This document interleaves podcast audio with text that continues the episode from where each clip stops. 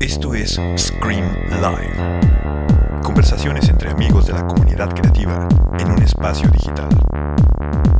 Conduce Héctor Mijangos. Bienvenidos.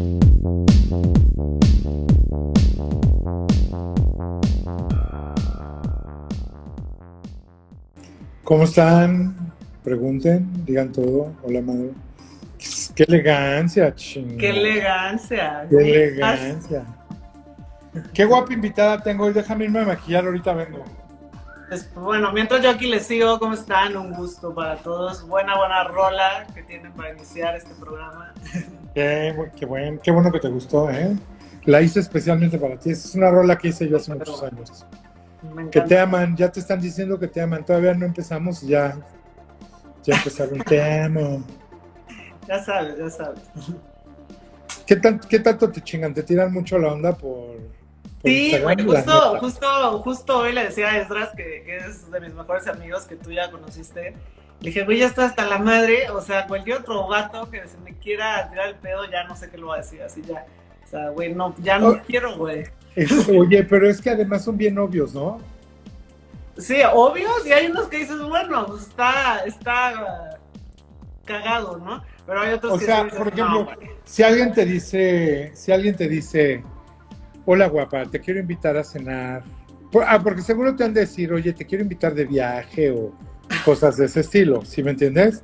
O vámonos de fin de semana, yo te invito, la chingada.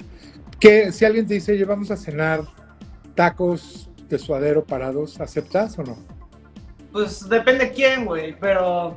O sea, hay O sea, a mí, a mí me las has, a mí me las has hecho muy cansada, ¿eh? Ah, tú me cancelaste la vez pasada. Sí, es cierto, ¿ah? Retiro lo dicho. Tú te estás Mira, haciendo... mira, ahí está conectado Pedro. Y nosotros a ti, Pedro. Oye, el, te- el terror de la península. El terror de la península. Pues me han dicho, fíjate que me han dicho hasta de quiero que seas mi sugar. O sea, imagínate. Eso estuvo, me hizo reír. La neta, está bueno, por original debería tener un chance, ¿no? Sí, así de, güey, quiero que seas mi sugar. Y yo, ok.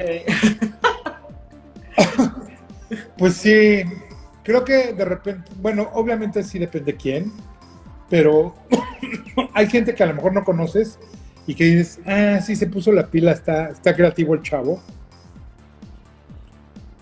Si, si te hablo, por ejemplo, hay algo que es muy de ahorita, que te hable una pareja que te diga, oye, pues es que sabes que te queremos invitar de fin de semana. ¿Una Eso está- pareja? O sea, como para hacer un trío o qué? Pues fíjate que no me pasa tanto. Me pasa que me tiran la onda viejas, mucho. O sea, viejas sí me tiran mucho la onda. Pues depende quién, ¿sabes? O sea, no sé. O sea, la neta sí he hecho un trío y no, no ha sido como de las mejores experiencias de mi vida, pero pues no. Ah, Así, hola chef, necesito practicar mi español. Hola. Está muy malo ese approach, ¿no? Pues me han dicho de todo. O sea, Algunas oye, chistosas, chef, es- algunas estu- no. oye, chef, ¿estudias o trabajas? Las dos, las dos, estudio y trabajo. Oye, el, el otro día, ¿qué tal, eh? Puro choro de introducción que no hemos dicho nada, pero así está más divertido. El otro día me eché tu live con tu amiga, con tu socia amiga, la que hace ropa interior. Ah, con Vivi, güey. Estuvo Sí, muy cagado, ¿eh? Estuvo cagado. Y la neta, yo no bailo, o sea, por nada del mundo. Y pues ¿Estabas, nervio- ¿Estabas nerviosa? No, no, no. Pues no nerviosa. Quizás sí por la parte de bailar. En la parte de bailar, sí, digo, pues como que siempre. Sí, me- porque, porque ella no le da nervio nada. No, no creo. No creo. la super sabe. Se la super sabe. Se la super sabe. Oye, bueno, a ver, cuéntame. Es que tienes muchas cosas padres y quiero que nos dé tiempo de platicar de todas. Eh, algo que yo creo que de las cosas que más me gusta de lo que haces, bueno, de ti, básicamente, es ese amor por los animales. Está muy cabrón, ah, te digo. Oye, ¿y, y se porta bien?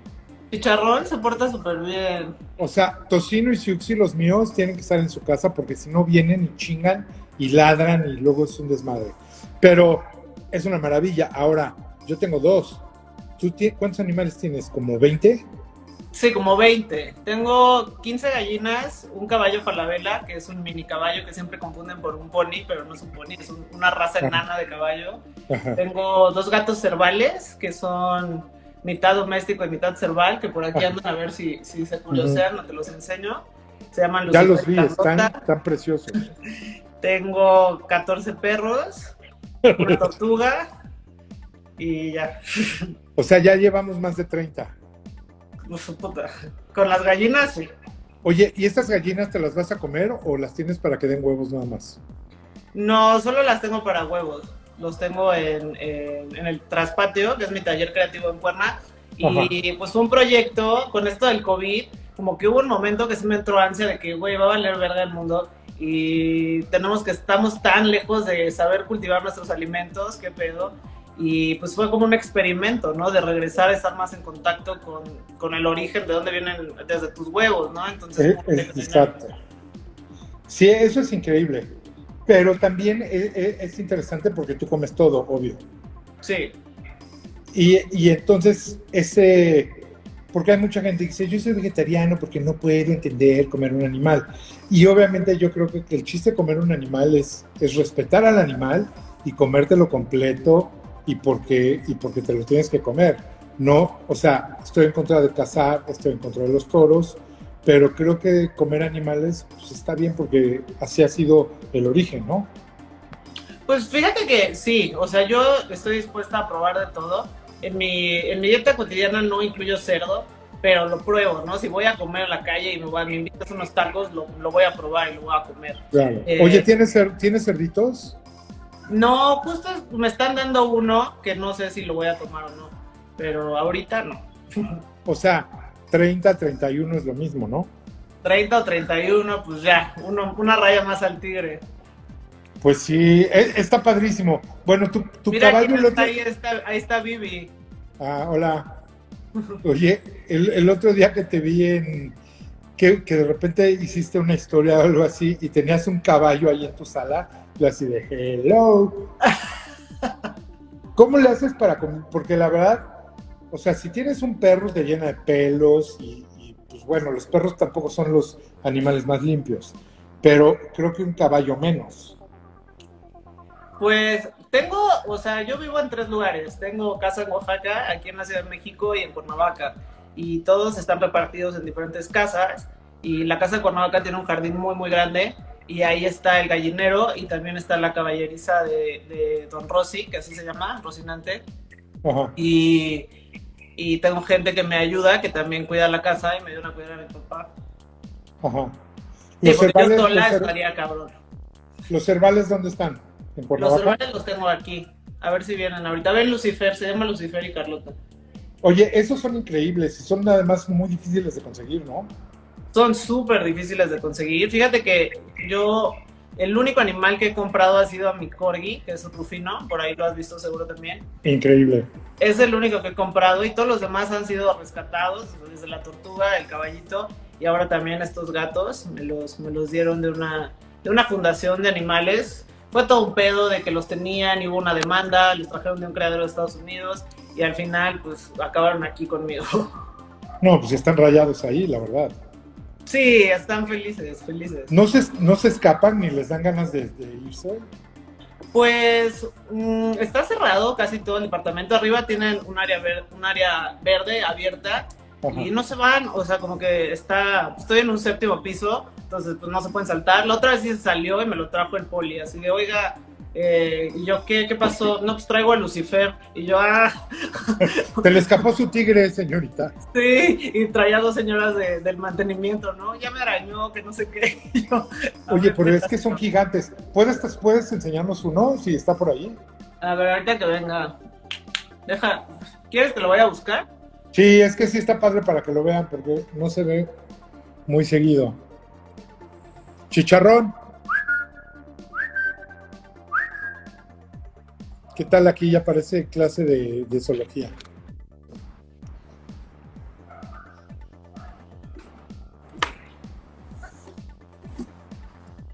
Wow, es que no está. O sea, y pesa, ¿no? Está emputado. Ve las orejas, están. No, no, no, están increíbles. Oye, ¿y los tienes súper domesticados o les gusta cazar lo que pueden? Pues son raros, a veces le gusta comer, se come el cilantro, creo yo, cuando me traen los productos de Nuevos Horizontes. Ajá. Y le pongo el cilantro en la cubeta con agua y le encanta el cilantro. Ahí se come el cilantro. Es súper raro. La otra no tanto. Carlota no le gusta, le gusta mucho el queso. Eh, la pelota Ah, de oh. los perros la avientas y va por ella. O sea, O sea, hacen no- cosas no- diferentes. O sea, ¿todos tus animales comen de todo? Ah, solo chicharrón, no. Chicharrón tiene un problema intestinal que lo operaron y tiene una parte del intestino se la cortaron, entonces come puro pescado. Ah, sí. O sea, les cocinas también a tus niños. Pues les hago su mezcla de omegas con pescadito. Eh, sí. Qué increíble. Oye, a ver, bueno, cu- cuéntame de, de tus proyectos. Este de Traspatio está bien interesante porque sí en pandemia hubo un momento que dijiste, esto ya fue y hay que aprender a, a comer con lo que tú cultivas. Y también, pues, es- ese, esa era la forma de comer antes, ¿no? Que creo que también algunos chefs están tratando de comer lo local y lo que hay alrededor de donde están ellos, lo cual se me hace muy inteligente y no querer cocinar lo mismo todo el año porque eso es totalmente innatural, ¿sí? Hay que tratar de comer lo que es de temporada y lo que tienes cerca y, y además así ayudas, pues obviamente, a todos los productores, etcétera, ¿no? ¿Cómo, cómo- cómo, cómo es tu, tu propuesta? Pues fíjate que me tardé muchos años como en, en llegar a este punto de madurez de tener hasta una propuesta sólida, consolidada como cocinera. Creo que siempre empecé aspirando a cocinar muy bien y cocinar, a tener montajes muy chidos y competir y creo que eh, no lo lograba, ¿no? Y me frustraba mucho. Y justo lo del COVID llegó después de una gira que tuve en la India, que para mí Ajá. fue, yo creo que hay un antes y un después de Colibrí, después de la India. Fue un viaje que para mí pues fue muy duro, fue duro, fue duro llegar a cocinar en seis ciudades de la India como mujer, es un país muy machista, eh, no había muchos ingredientes, eh, yo echaba mucha fiesta también, entonces de repente era te envío a, puta, a la otra ciudad en la India, en un avión, en un aeropuerto, o sea, locochón el pedo, ¿no? Eh, después me fui a Hong Kong otro rato, regresé a México y se vino lo del COVID y dije, puta, ¿y ahora qué hago, no? O sea, mi vida, yo me había hecho como adicta a estar viajando, ¿no? A estar yéndome, yéndome, yéndome, yéndome. Y eso también no me, no me permitía tener una propuesta consolidada aquí en México. Eh, con lo del COVID, al principio, pues me quedé así de que, pues ya valió madres, o sea, ¿qué va a pasar con el mundo? Creo que a todos nos pasó esa, como esa angustia existencial. Ajá. Y pues decido crear mi taller de investigación, ¿no? Eh, creo que algunas veces a esta parte de, de agroecólogos, que estoy haciendo mi maestría en agroecología, nos tachan como hippies, ¿no? Y, y creo que no es por ahí, creo que estoy aprendiendo a ver las cosas con un pensamiento crítico y un pensamiento científico. Y creo que Ajá. no hay momento, o sea, ya el mundo en, en- en cuestión de contaminación y de recursos naturales, pues está valiendo madres. O sea, sí, sí, hay un consumo desmedido de todo gracias al ego, ¿no? O sea, quiero tener más, quiero gastar más, quiero consumir más, yo puedo comer esto, yo puedo... Y eso me ha llevado a tener una propuesta eh, que yo llamo cocina con biodiversidad y ética, que tiene mucho que ver con utilizar los recursos eh, de la biodiversidad de la región, que México ocupa el quinto lugar en biodiversidad a nivel mundial, que eso es un regalazo para todos los que les gusta comer bien y para los que cocinamos. Su- Súper regalo, o sea, no es lo mismo estar en un país con una limitada biodiversidad y agrobiodiversidad a estar aquí en México, que caminas y encuentras una fruta, una semilla, tal, tal, tal, ¿no? O sea, Sí, es- por, por- por eso cuando vienen los chefs de afuera y, y te dicen, ¿qué vamos a cocinar? Y les enseñan los ingredientes, se vuelven locos, güey. O sea, te Sí, dicen, claro. wow, la cantidad, las opciones que hay. ¿Te, te acuerdas cuando vino Recepi hace unos años a cocinar a...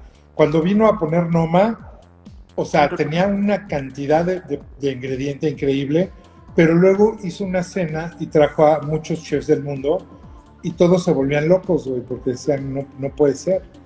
Y, a- y aquí a lo mejor no te das cuenta porque lo tienes a la mano, ¿no? Todos los días tenemos las frutas que queremos, el jugo que queremos, hay de todo.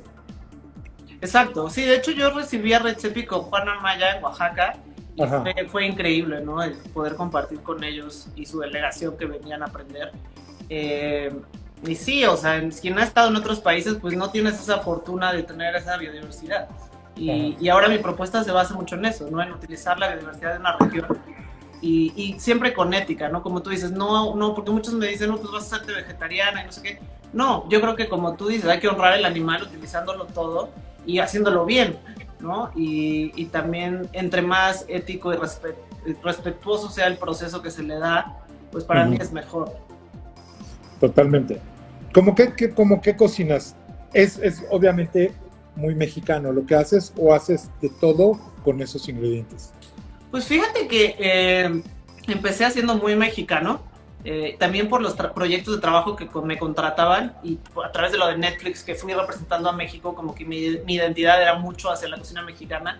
Creo que ahora en mis muchos viajes a Asia incluyo ahora muchas especies y me gusta mucho la comida del sureste asiático. Se me hace, se me hace algo muy cabrón, ¿no? Y de hecho el año que entra quiero poner una fonda como eh, del sureste asiático, una fondita así, ¿no? Tipo... Que haya Thai, que haya de todo, vietnamita. Sí, sí, exacto. Los curries y, y etcétera. Que ¿Y para eso lo quieres hacer en dónde? ¿En México? ¿Lo quieres hacer en México? O no sé si en México o en Oaxaca o hasta en Yucatán, hay como cerca de Pedro. No creo que en la Ciudad de México. Pues sí, es que aquí necesitamos, o sea, hay muchas opciones, pero necesitamos más.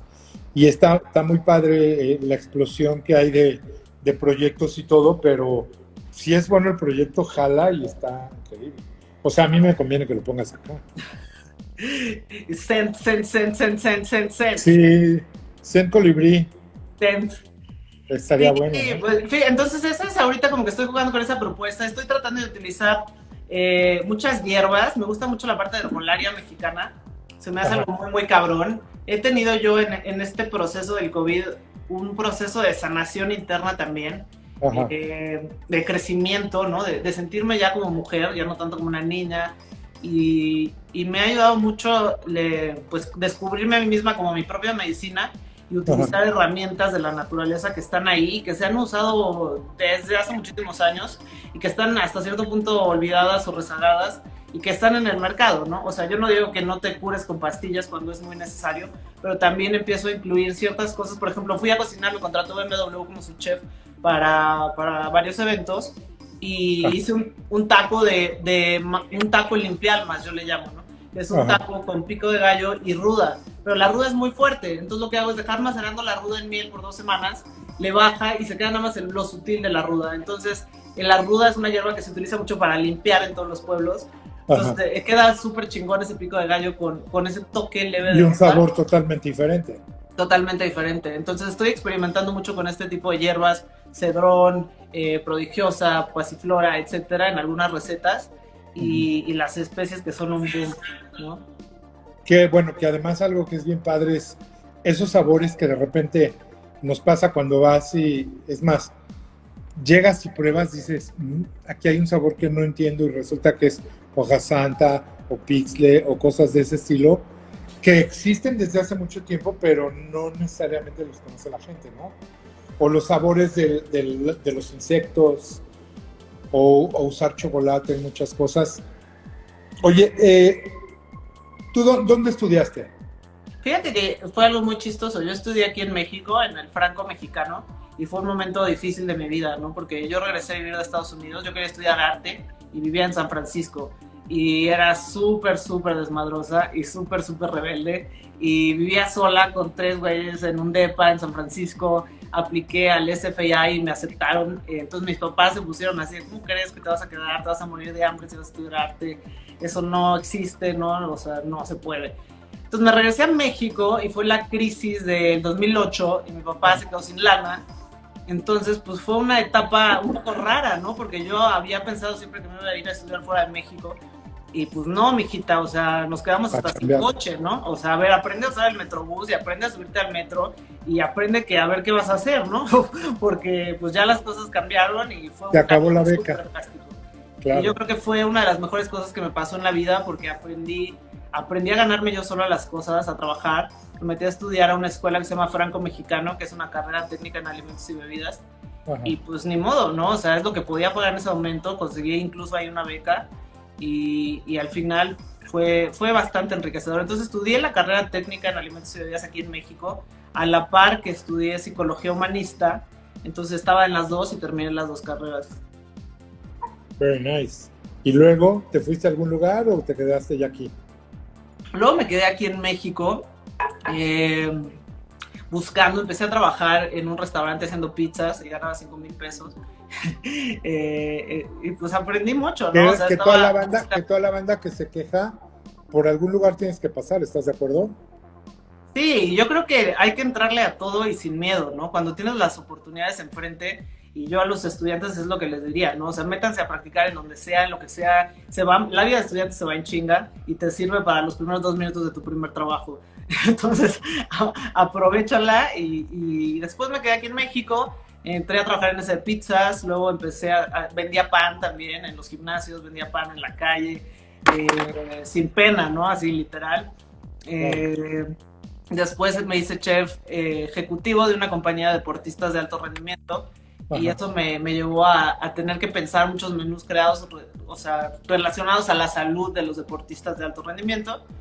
Y después dije, pues, ¿qué estoy haciendo aquí? Como que no me llena este pedo. Este, pues, está chido estar cocinando todo el día, pero pues, ¿qué más, no? O sea, ¿qué más hay aquí? Me gustaba mucho viajar siempre. Mi papá fue diplomático en algún momento y, y siempre crecí viajando. Viví en muchos lugares y en distintas ciudades. Eh, entonces, pues me, fui a viajar por el mundo así literal con una mochila, me fui a Europa yo sola, eh, a Medio Oriente, fui a Turquía, con el dinero que tenía ahorrado, metí tarjetazo y después debía no sé cuánta lana, güey. Eh, y... O sea, seguías viajando, pero más bien corriendo del que te cobraba, ¿no? Sí, sí, literal, así de que te marcan en la noche, ya sabes, y no, señorita, ahorita no. Este, estoy en París, señorita. Sí, pues ahorita, no, diferencia de horario, este, y mi tirada era irme y quedarme allá, ¿no? O sea, como el sueño de muchos cocineros que empiezan, pues me quiero ir a España, me quiero ir a Francia, o me quiero ir allá, y quedarme allá y hacer una carrera allá. Y yo dije, no, pues la neta yo quiero regresar a México y viajar ahora en México, ¿no? Y hacer algo distinto en México. Y, me pregunté, estando allá, que, que, o sea, si regreso a México, pues tengo que hacer algo diferente. O sea, no me voy a poner a hacer pizzas como todos o hacer pan como todos, porque pues ya me harté de estar ahí todo el día, ¿no? Entonces, ¿qué voy a hacer? Y hice mi primera empresa que se llama Aventura Gastronómica, que fue un proyecto que se dedicaba a hacer investigación de rutas gastronómicas para llevar a gente, estudiantes de gastronomía o foodies o lo que tú quieras, acercarlos a la gastronomía real, ¿no?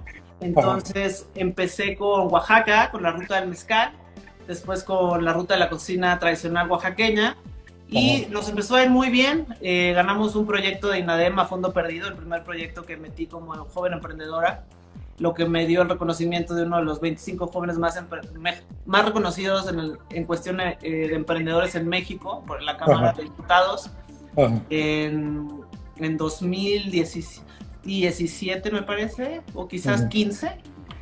Y después el socio con el que estaba me chingó y se robó toda la empresa, terminó el recurso. Entonces, ¿Qué pues fue, fue una gran eh? experiencia de vida. Eh, me quedé en ceros otra vez, ¿no? Eh, pues sí, pero, pero ya habías aprendido que el chiste es chingarle y hacer cosas.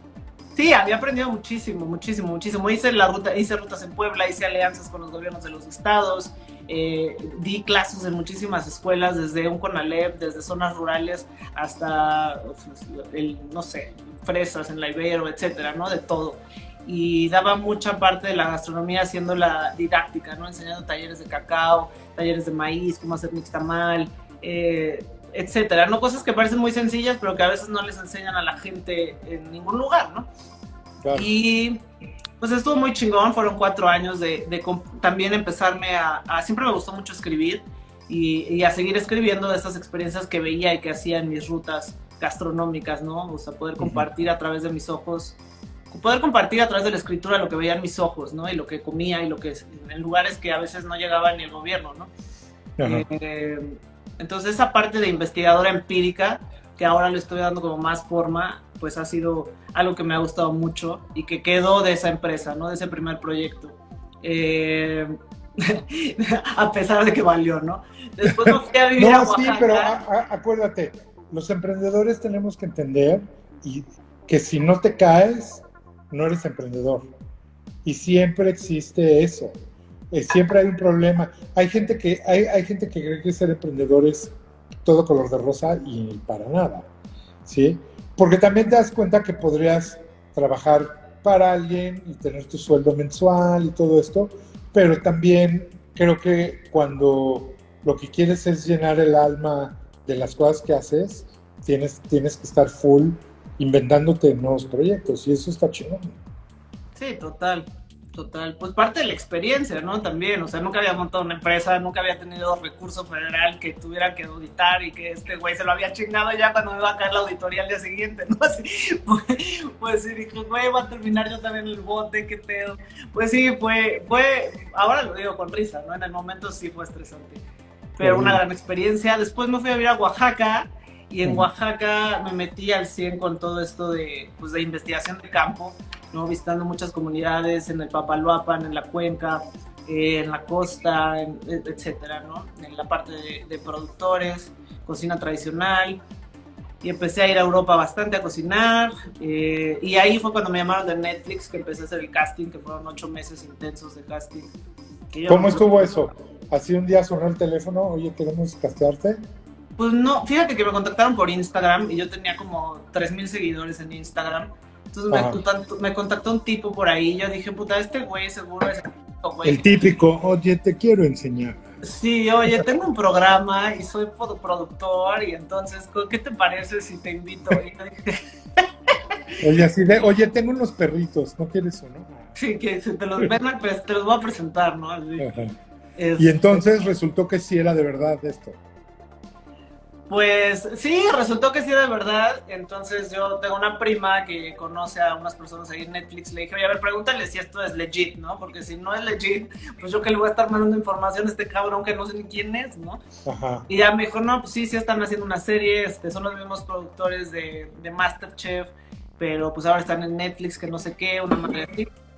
Y ya empecé el casting y fue, puta, güey, así intenso, ¿no? O sea, de estar haciendo videos cuando llegué a Los Ángeles a hacer el casting allá, el, lo primero fue hacer un test psiquiátrico de 850 preguntas que yo dije, puta, esto no lo va a pasar, ¿no? Así, como tres, ¿no?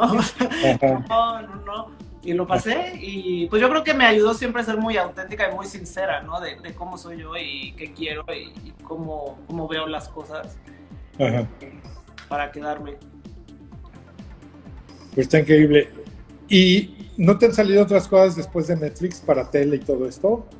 Pues fui juez invitado en Masterchef.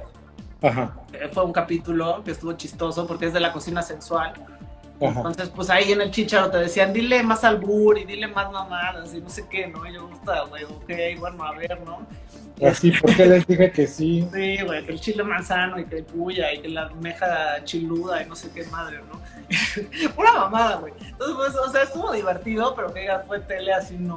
O sea, creo que a veces yo caigo como, como en esta parte académica de ser muy teórica, ¿no? Entonces puede ser aburrido para mucha gente, güey. O sea, ahora soy la imagen de, de Kiwi Limón en, en, su parte saludable y sí he tenido comentarios de, uy, habla mucho, eso qué, ¿no? O sea, como que, pues también hay que entender el contexto de la sociedad, ¿no? Eh... Obvio. No, y además vivimos en un mundo donde todo el mundo opina. Entonces, pum. El hate está todo, todo el mundo opina, etcétera. ¿Te hatean a ti o no? No sí, creo, ¿no? O sea, si tú pones en Google sale Colibrí Jiménez transexual, ¿no? Así que eso eh, Pues deberías decir qué buena chamba, chavos. Pues les dije que sí, o sea, huevo, que si quieren ver que todavía tengo chile, o no sé, o sea, también ya me río, ¿no? O sea, no, antes fíjate que hubo un tiempo que sí era súper enojona y lo tomaba bien a pecho, ¿no? Así, no, no, no. Ahorita digo, puta, este güey, ¿qué está diciendo? O sea, me vale madres, ¿no? No, o sea, lo que no me gusta es el sexismo dentro de la cocina eso a veces sí me hace... ¿Qué tal está eso? A ver, dime tú cómo lo ves. No, pues ¿Sí? lo veo, sí, o sea, sí lo he notado bastante, eh, o sea, sí lo siento hasta discriminatorio en algún momento, ¿no? O sea, Pero en el mundo, ¿no? ¿O nada más en México? Pues yo pues, creo que más en México porque es más mi cotidianidad, ¿sabes? En la India me pasó muchísimo, el güey que me llevó a la India, o sea, como que me, quería que me pusiera yo un vestido de su esposa y yo así de, ¿qué le pasa? O sea, ¿cómo crees que yo me voy a poner un vestido de tu esposa para salir a hablar a, 200 personas, cabrón? O sea, no, güey, no me lo voy a poner. O sea, sí me ha pasado cosas que digo, güey, o sea, ¿qué pedo, no? ¿Cómo, ¿Cómo crees, no? O sea, ¿me estás contratando porque estoy guapa o me estás contratando porque soy una mujer que también tiene muchísimas otras cosas, güey, que tengo muchísima experiencia? ¿no? Entonces es como si todo lo que sabes se minimizara y te hiciera nada más ser la mujer que es atractiva, ¿sabes? Entonces, eso... Esto debe ser un pedo. Porque Sí. además, a- a- además ti- ti- tienes onda, pues si eres guapa, haces un chingo de ejercicio y, y lo ven. Entonces, sí está cabrón. O sea, tienes que de alguna forma de luchar contra esa imagen con lo que haces. Sí, exacto. A veces es incómodo, ¿no? Así de, güey, o sea, aquí me está viendo, o sea, en Acapulco me pasó, ¿no? Con BMW, así de, ay, esa es la chef. Bueno, sí, oye, y se acercaban a ver mi stand, que era la comida que tenía más gente, pero aparte llegaba la gente y, oye, qué bonitos cocos, ¿no? Porque mi sopa es un shot frío de coco. Y yo, güey, ¿qué está diciendo? Es neta que se... O sea, sin pena, ¿no? O sea, sin pena. Está bueno el albur. Sí, entonces, digo, una vez está cagado, pero ya cuando sientes demasiado acoso, sí llega a ser incómodo, ¿no? O que no te den las mismas oportunidades que otros chefs famosos, por, porque no, güey, porque tú eres mujer o porque no quisiste con ellos o tal cosa, pues sí, en puta. Eso es algo que sí, de repente digo, puta, mejor ya no voy, ¿no? Mejor ya no participo.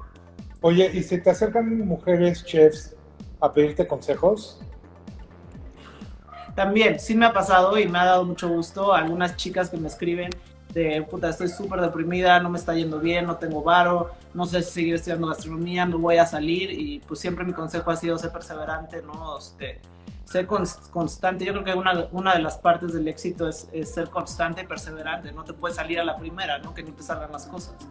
Eh, y después me han escrito, que a mí ya hasta se me había olvidado, así de puta, te mando el, eh, aquí está una foto de mi título, ya terminé, muchas gracias, ¿no? Este, cosas así sí me han pasado y está chido, ¿no? O que me encuentro ahora personas que les di clase hace siete años, ¿no? Y que ahora tienen su bar de mezcal y me dijeron, ah, tú me diste mi primera cata de mezcal, ¿no? Hace no sé cuánto tiempo.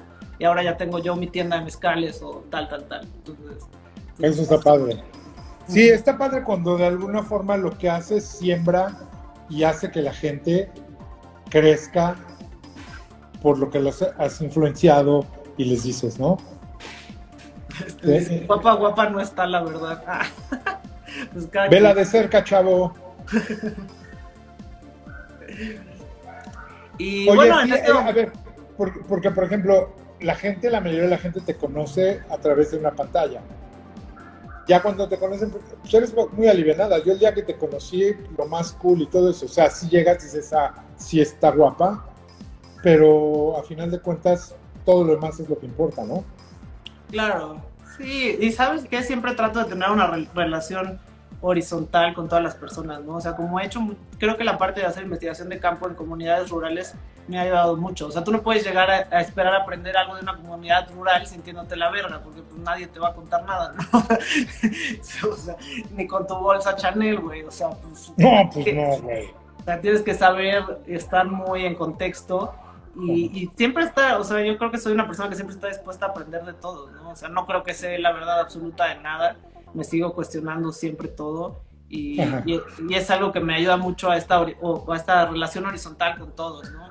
Eh, poder ser abierta y poder contestar las cosas de manera honesta y, auténtica. Oye, entonces, México es tu país, llamas México y te gusta ayudar a México. O sea, te gusta viajar, obviamente, pero ¿pensarías tú mudarte, por ejemplo, irte a vivir a Hong Kong, abrir un lugar? Pues fíjate que sí lo pensé justo antes del COVID. De hecho, yo tenía una, una invitación para hacer una colaboración importante en el Hotel Península de Hong Kong. Y pues llegó COVID y se cayó, pero ya estaba tramitando mi visa para, para irme para allá. Eh, Esdras, que es de mis mejores amigos, tiene siete conceptos allá y le dije, pues, güey, pasó una situación violenta en México, en mi familia, de, de, de crimen organizado. Y pues sí me dio miedo, ¿no? También cuando pasan esas cosas tan cerca de ti, pues sí, Sí. dije, ¿qué hago yo aquí, no? O sea, esto está cabrón, o sea, México puede ser un país eh, intimidante. Hace rato me decía Oscar Cortázar de, de allá de Chihuahua, me dice, pues, este, güey, si en México no has sentido que te van a levantar, no estás en México, ¿no? Y yo, puta, güey, o sea, qué pedo, ¿no? Entonces, en esa parte de inseguridad, sí lo he pensado por eso. Eh, por lo demás, no, me encanta vivir en México, creo que es un país Mexican Curious que siempre tiene cosas interesantes y cosas que hacer. Ajá. Mm, Si lo haría, me iría un tiempo a quizás abrir algo en algún otro país, pero no, no dejar México definitivamente. Sí, creo que hay, hay cuando, cuando México es tu lugar, no importa dónde vayas, siempre regresas, Sí, ¿no? Porque además sabemos que hay mucha chamba que hacer aquí, ¿no? Mucha chamba que hacer, yo creo que hay muchas cosas que decir. Eh, hay, hay que también posicionar a México como un país y un destino de calidad, no solamente como, como el Tex-Mex o como entre más lejos te vas de México, muchas veces más difícil es eh, mantener su autenticidad. ¿no? Claro. Eh, entonces yo creo que parte de, de, de, convertirte en una figura que representa a México a través de sus ingredientes o de su cocina es mantenerla auténtica. Entonces, pues eso, eso creo que es un trabajo que está, que está todavía eh, desarrollándose y que empieza y que hay que seguir luchando por eso. Y, y eso me gusta, ¿no? Me gusta bastante. Eh, me han invitado a regresar a la India muchas, muchas veces y lo he pensado, ¿no? O sea, creo que la India sí es un país, pagan muy bien, pero es desgastante, ¿no? Y, y, y como mujer sola a la India no, no, no, no iría otra vez, ¿no? Pero... Sí, no, totalmente. Pues creo sí, que para los hombres es complicado. Yo tengo mis amigos hombres que van a cocinar y me dicen, güey, está cabrón. Sí, sí. Sí, sí, está, está, está Oye, si, si, te dijeran, haz de cuenta, si otra de estas llamadas así tipo Netflix te dijeran, oye, ¿sabes qué?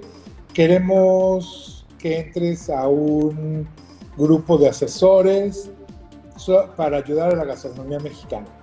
¿Qué se te ocurre que hace falta? Porque algo que yo siempre digo es, México es tan rico que no puedes hablar de comida mexicana porque todo es por regiones. Y cuando viajamos en México, cada lugar que vas, dices, wow, está increíble. O sea, Oaxaca, la península, Chiapas, todos lados, el norte, o sea, bajas, vas al valle, vas a Tijuana, vas a Ensenada, está, es delicioso. Y, y muchas veces no tiene nada que ver la comida de un lugar con el otro. Habrá ciertos ingredientes, habrá la, el maíz que es, que es una constante, de repente el frijol, pero cuando estás en el mar es, es mar, en otro es tierra. Y lo que sí, un amigo que eh, es crítico de, comida y vinos, me decía, güey, es que tienes que darte cuenta que la comida en México es una comida de vegetales. esa es la riqueza de México. Porque a cualquier mole, a cualquier preparación que haces, le puedes poner o pescado, o pollo, cerdo, o, res, o cualquier otro, ¿no? O sea, chivo, lo que quieras. Pero los vegetales es lo que nos hace súper ricos. A mí me encantan los vegetales. Creo que también he estado jugando en hacer los ingredientes, ingredientes principales. Y, y, yo creo que sí hace falta esta parte de...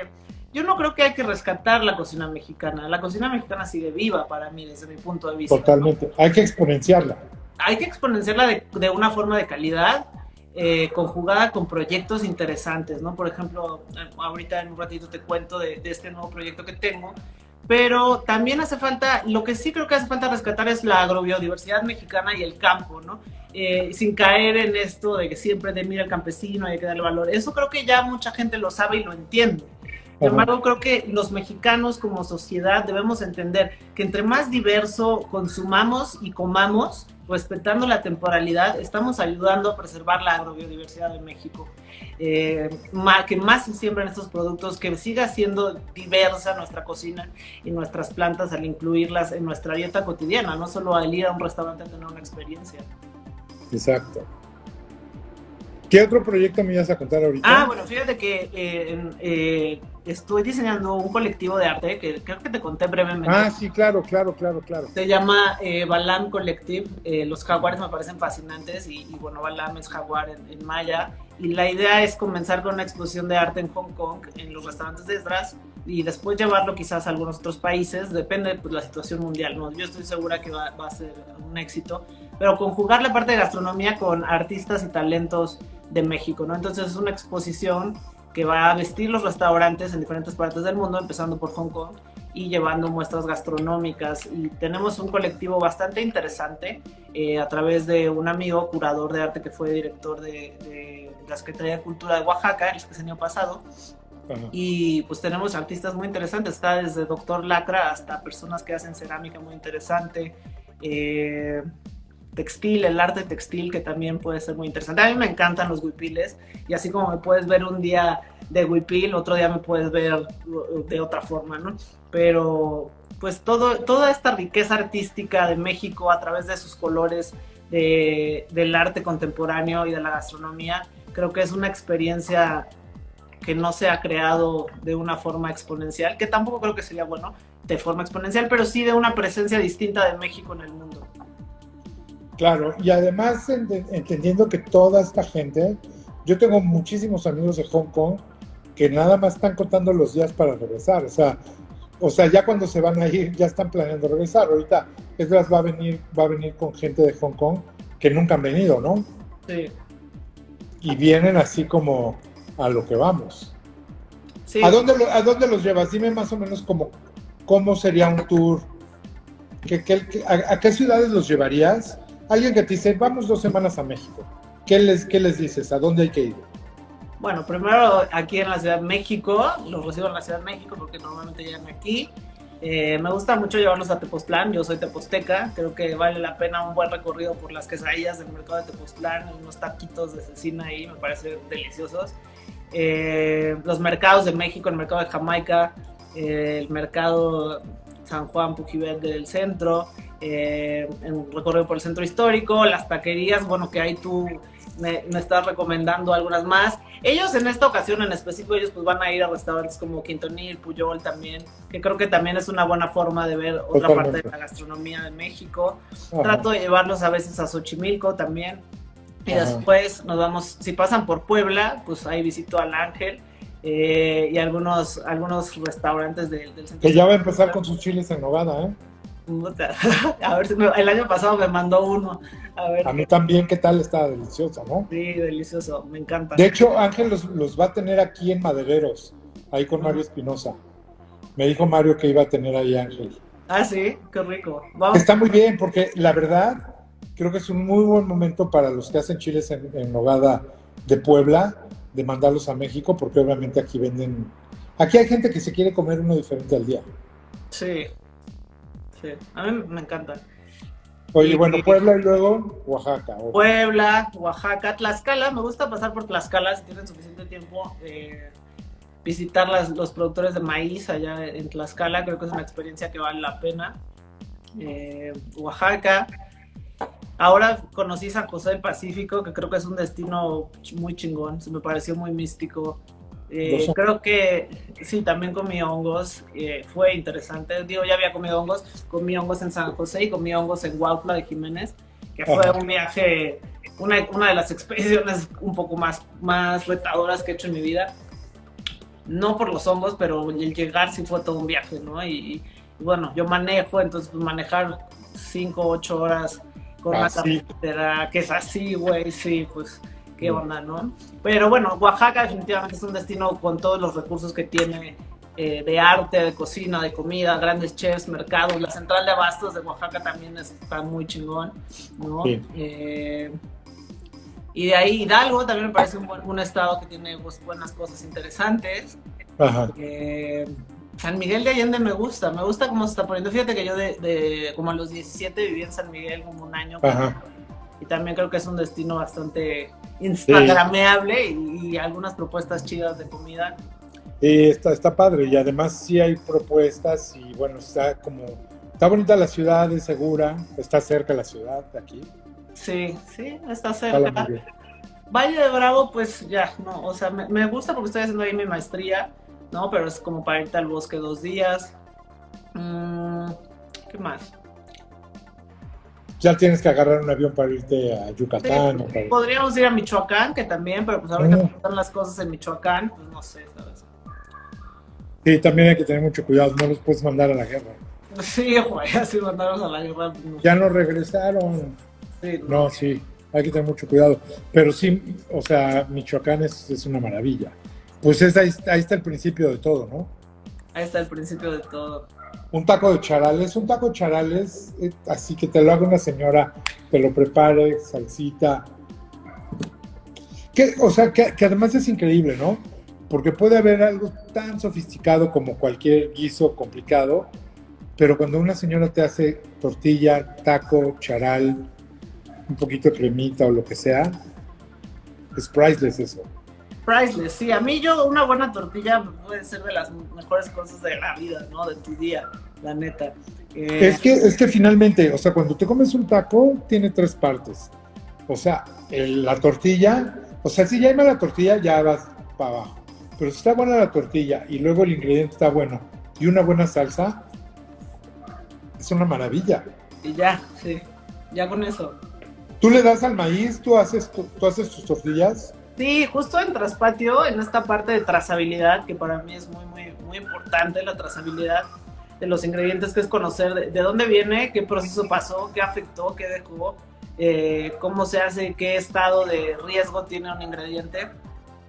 Y, decidí yo, pues, esta parte de estar comprando tortillas que no están buenas me choca, ¿no? Hasta para hacerme una quesadilla que esté ahí toda fea y...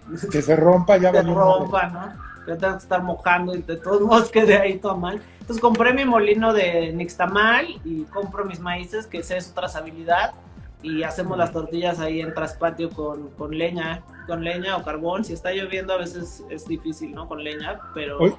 ¿Y la gente aprende ahí o nada más va a comer? No, de hecho es un taller de educación.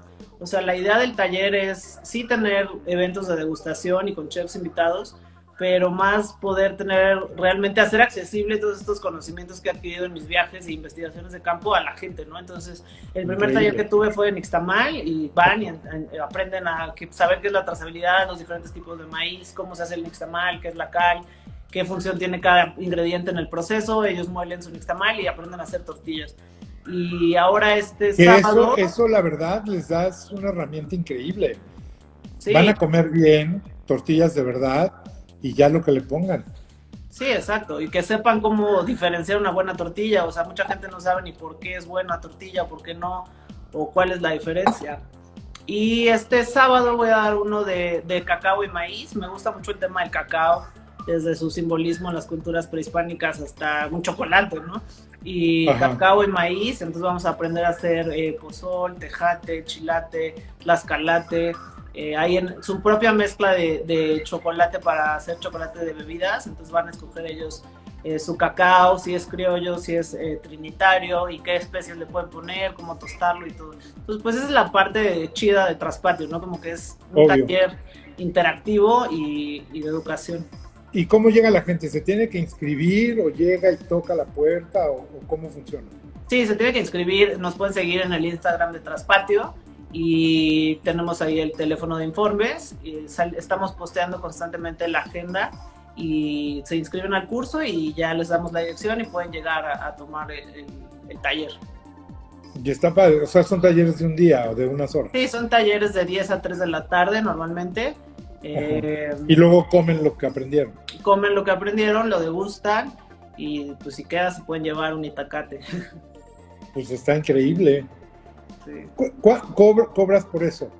Sí, cobramos dependiendo. Mira, la idea principal, como es parte de, un espacio educativo, no es ser una empresa que genere utilidades. Entonces, la idea es si, tiene un costo el taller. Si tú no puedes mm. pagar ese costo, puedes hacer intercambio por trabajo, o sea, y, ir al taller. O sea, si tú realmente quieres aprender, tienes ganas, no tienes lana, pues ven al taller y nos ayudas a limpiar, nos ayudas a trabajar, algo nos ayudas pero pues puedes venir a aprender, o sea, es un espacio abierto a, todo, no quiero que sea elitista, no, creo, no quiero que la educación sea elitista.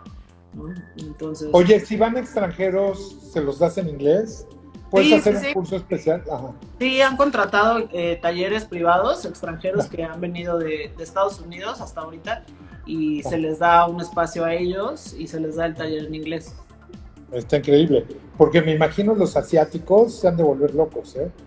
Sí, pues sobre todo en tener estas experiencias de ver realmente el proceso de las recetas tradicionales, ¿no? Claro, no, y por ejemplo, para ellos que les gusta viajar y que comen tacos y que tratan de buscar esos lugares en el mundo, si vienen a ver The Real Thing, puta, es una maravilla. Está bien chido, porque también tenemos un huerto de herbolaria entonces, pues ahí ellos pueden escoger sus mezclas para el té que quieren hacer después, o si quieren usar qué hierbas quieren ponerle a sus tamales, pues van y ahí cortan una hoja santa o un pasote o, o alguna quelite que haya, si hay por temporada, etcétera. Entonces, está chido, o sea, esa parte de juntar también la parte de, sanación a través de la, la, la herbolaria tradicional en la comida, pues, es algo que estoy descubriendo, que está padre. Por ejemplo, ¿qué le recomiendas a la gente tomarse en la mañana un té de qué? O, haces test, haces jugos, pues como haces ejercicio también debes de hacerte smoothies y cosas así, ¿no? Sí, sí, sí, fíjate que eh, la alcalinidad, a, raíz de que me dio COVID, le puse más atención a la dieta alcalina, que es eh, el pH del cuerpo. y, balancearlo, ¿no? Porque un, organismo eh, que no esté alcalino, que esté muy ácido, es buena, buen, o sea, surgen hay muchas enfermedades, ¿no? Entonces, en la mañana yo lo que hago es me tomo un shot de jengibre, así solo, después me puedo hacer un jugo verde, ¿no? Que queda muy chido con... El apio tiene propiedades muy buenas para desintoxicar y desinflamar el hígado.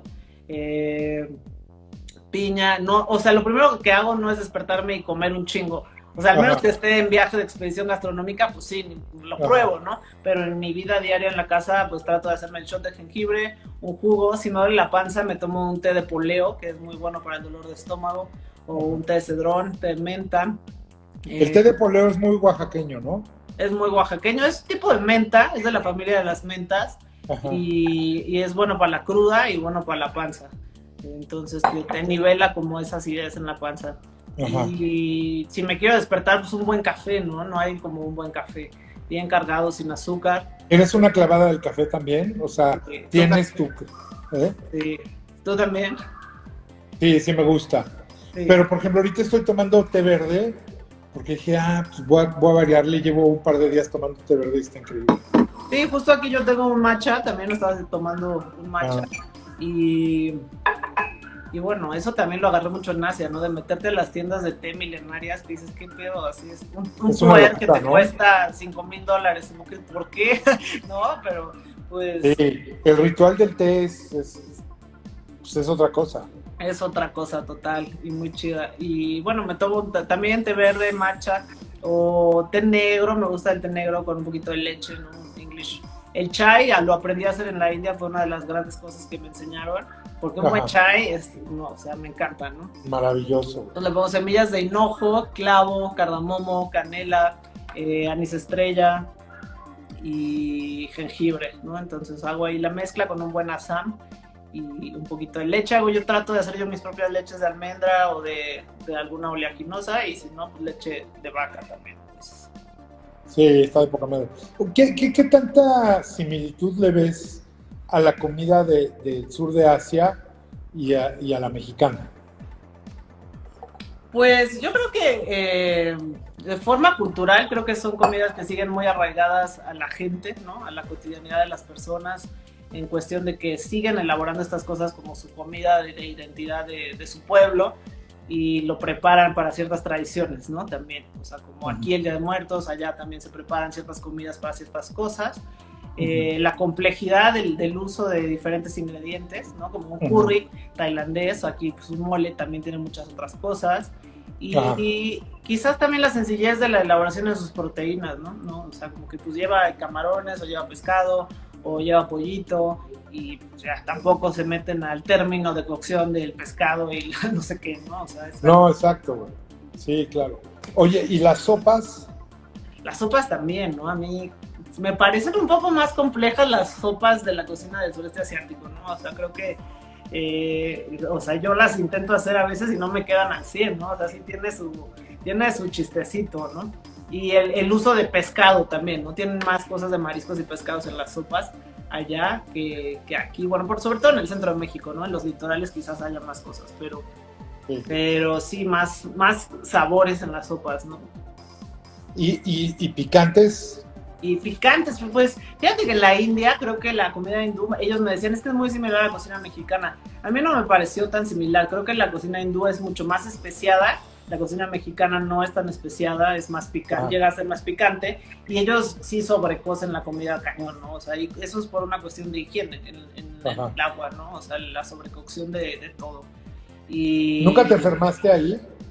Pues fíjate que no comí en la calle, sí me decían, puta, el último día vete a comer a la calle. Yo dije, güey, mañana tengo un vuelo de 8 horas de regreso a Hong Kong, no quiero que me dé diarrea en el vuelo, cabrón. O sea, no, güey. Pero sí me enfermé un poco, como más de pesadez, o sea, no de infección, pero sí como de... Demasiada, demasiado condimento. Sí, sí, demasiado condimento, demasiadas cosas, y ya el tercer día ya no quieres ver un dal en tu vida, güey, así es, puta, güey, o sea, quiero una leche fresca, y no hay, y eso es por el pedo del agua, ¿no? O sea, de que pues no hay salud, no es sano, entonces, pues su ensalada es un jitomate y un pepino, entonces ya, puta, quiero algo fresco, ¿no? La comida del Medio Oriente me parece cabrón, o sea, estuve en Israel y el mercado de especies de Jerusalén me parece un lugar que, pues, que, mágico, ¿no? Y que, que, que chingona la comida eh, de Medio Oriente. Eso me parece fantástico también.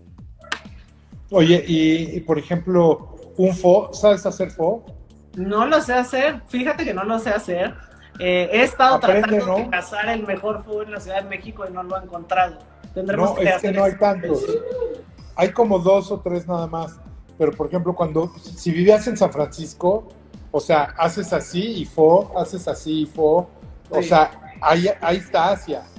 Y, y algo que es increíble es, es un platote, no es caro y es como un caldito de res, un poquito más, con más sabores, más, más perfumado, puedo decir, por el albahaca y por este tipo de cosas. Por el anís estrella, ¿no? También. No mames, yo soy un fan, o sea, la neta sí me gustaría comer fuego mínimo dos veces a la semana. Pues vamos por uno bueno. Fíjate que he buscado, he buscado. Va- va- vamos con los de Galanga, Ok. al Quintal. Vamos un día a, a dar la vuelta. ¿Conoces, ¿Conoces a Ana y a Eleazar? No, Son una maravilla de personas, tan increíbles. Cocinan delicioso, pero está más padre, están más padres ellos como personas que como, como- que como cocinan. O sea, son adorables y se desviven por darte comer, que creo que ese también es un punto increíble del que te alimenta. O sea, siempre lo digo que no hay nada como llegar y vivir esa mi- misma experiencia de cuando eras niño y te daba de comer tu mamá, a cuando llegas con alguien que te cocina rico y, y te consiente, ¿no? pues es que yo creo que es una, una forma que también está arraigado eso en las tradiciones de, de- que lo he visto en Asia y en México, como esa forma de transmitir amor a través de la comida, ¿no? Así de, te voy a alimentar, te voy a dar amor, te voy a mostrar que te quiero sirviéndote una sopita caliente, ¿no? Exacto, y además sabemos que, o sea, por ley el día que te sientes mal, ¿qué quieres? Una sopita. Aunque la sopa realmente a lo mejor no te hace bien, pero sí te pone de buenas porque te acuerdas de tu mamá. Es más, si te sientes mal, le dices a tu mamá, hazme una sopita, ¿no? Seguro también te pasa, aunque sea super chef, de repente que tu mamá te haga algo, está padre. Sí, sí, o sea, ese, ese es como un abrazo al corazón. Yo estoy emocionado porque el sábado, después de, desde que empezó la pandemia, no he ido a comer en frijoladas oaxaqueñas que hace mi mamá. Y, a- y hace ratito hablé con ella, le dije, por favor, el sábado quiero mínimo ocho enfrijoladas. Mínimo. Mínimo. Me dijo, estás loco, son muchas. Pero ya, ya tengo una cita con mi mamá el sábado. Oye, ¿y tu mamá era de- es de Oaxaca? Mi papá era de Oaxaca, de Oaxaca, los mijangos son de Oaxaca. De Entonces, entonces, de la ciudad de Oaxaca. De centro. Ajá. Y, y digo, lo, lo interesante fue que obviamente a mi papá le gustaba comer oaxaqueño y mi mamá aprendió a ser oaxaqueño. Y está también cagado porque para mí las mejores enfrijoladas, así hands down, son las de mi mamá. O sea, y no sabes el antojo que tengo. Por eso le dije que yo igual no me como ocho, pero sí le voy a pegar a varias. Igual te comes 10. Mamá, a ver, y unas para llevar. Luego lo que se hago es me, me traigo caldito, porque además esa onda de que tiene pasilla de Oaxaca, el frijol oaxaqueño, hoja de aguacate, maravilla. Sí, su saborcito, ¿no? Las entomatadas también me encantan. Me encantan. ¿Sabes dónde hacen unas bien buenas aquí, cerquita de mi casa? No. En, en el Molino Puyol. Ah, no he ido. Ha- Hacen enmoladas, hacen entomatadas y hacen unos chilaquiles bastante buenos, ¿eh? Vamos. Con buenas tortillas. Sí, con buenas tortillas, es la clave, ¿no? Oye, bueno, pues tenemos pendiente ir a... a- Al fo, al, ¿Eh? a los tacos, al fo. al fo a los tacos y nada. los- Y, oye, y yo muero de ganas por ir a Traspatio, así que pronto me voy a organizar para ir. Va, ¿No? sí, sí, sí, con mucho gusto. Ahorita voy a poner a hacer tortillas y que hagas tu chocolate y todo. Me parece perfecto. Oye, te voy a pedir un favor. Ahorita que suba esto, lo voy a dejar en, en el, en, en el Instagram TV. Todos los comentarios de ahorita bueno, se van a borrar, pero la gente puede comentar y preguntar allá. Y estaría bueno poner como eh, los arrobas de todos tus proyectos para que la gente pueda ver. Y, y también los que se quieran aplicar y, y sean artistas y tengan cosas interesantes, pues ahorita tú estás como curando todo lo que vas Sí. a poder llevar. Y Sí, la así. verdad, qué gran oportunidad, ¿no? Poder ir a viajar. Claro, y sí, sería una gran oportunidad de exponer el talento que hay en México. Eh, Alonso, que es el curador de, del colectivo a través de su galería nos puede ayudar también, pero estamos muy abiertos a, conocer nuevos talentos, ¿no? Y, a exponerlos y, ayudar a poner el nombre de México contemporáneo como lo que es hoy en día. 100%. Bueno, pues te mando un beso y nos vemos pronto. Gracias por venir a platicar, dear. Si te sobra un cerval, me lo mandas, ¿no? ok, también tienes que venir a conocerlos. No, pero claro que sí. Y al caballo. A Rocinante, al Rosie. Bueno, te, mando, te mando un beso. Hola, Max. Max nos está invitando a Chiapas, ¿eh? ¿Vas a ah, Chiapas seguido o no? ¿Mandé? ¿Vas a Chiapas seguido? Pues no voy seguido, sí he ido y tengo muchas ganas de regresar. Pues que nos invite Max ahí, que es el mero PR de, Chiapas. Órale, va. Hay que ponernos de acuerdo, Max. Bueno, pues te mando un beso, gracias a todos. Nos vemos mañana aquí en Scream Live. Bye. Gracias por escuchar un nuevo episodio de Scream Live. Scream Live se produce con la ayuda de Podbox y rss.com.